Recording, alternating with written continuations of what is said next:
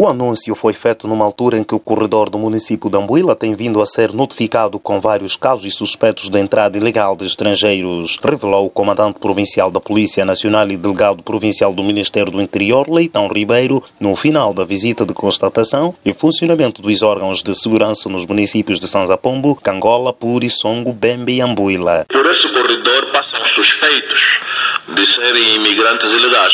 Nós, esta preocupação foi equacionada e dentro de dias vamos trazer aqui o Serviço de Imigração Estrangeira. Isto mesmo para ir dificultando, para para desencorajar. O responsável reconheceu ainda as enormes dificuldades por que passa o órgão que dirige, como a falta de transporte, infraestruturas, condições logísticas e recursos humanos para se instalar os comandos municipais com representatividade de todos os órgãos que compõem a delegação do Ministério do Interior em todos os municípios da província. Ainda não recebemos viaturas novas, está em curso. Sua Excelência, o Comandante-Geral da Polícia já notificou-nos de que há aquisição de novas viaturas. Concluiu ainda, considerando o balanço positivo das atividades realizadas ao longo do primeiro semestre do ano em curso, a nível dos municípios visitados. Do Ija para Voz da América, Muniz Francisco.